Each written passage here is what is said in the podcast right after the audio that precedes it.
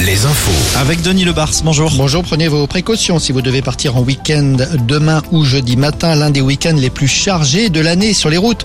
La journée de demain est annoncée rouge, gros trafic demain en fin de journée. Ce sera rouge également jeudi matin, toujours pour les départs, et on attend beaucoup de monde sur la côte en particulier. Il faut dire que le week-end se présente plutôt bien sur le front de la météo. Nous retrouverons demain et les quatre jours suivants des conditions météo très similaires à celles d'aujourd'hui.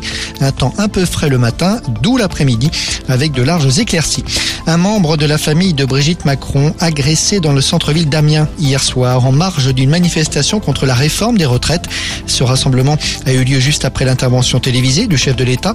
Un petit neveu de Brigitte Macron, âgé de 30 ans, a été roué de coups. Elle parle de lâcheté, de bêtises et de violence.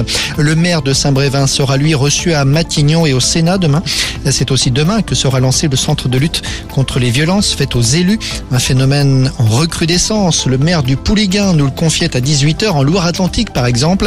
Plus d'un millier d'élus locaux ont démissionné depuis le début de ce mandat.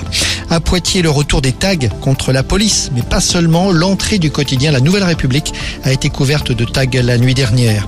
Les vols de pots catalytiques sont de retour. Quatre Géorgiens ont été interpellés il y a plusieurs jours par la gendarmerie en Bretagne. On leur attribue 132 vols de pots catalytiques depuis le début de l'année en Bretagne, en Pays de la Loire et en Haute-Vienne.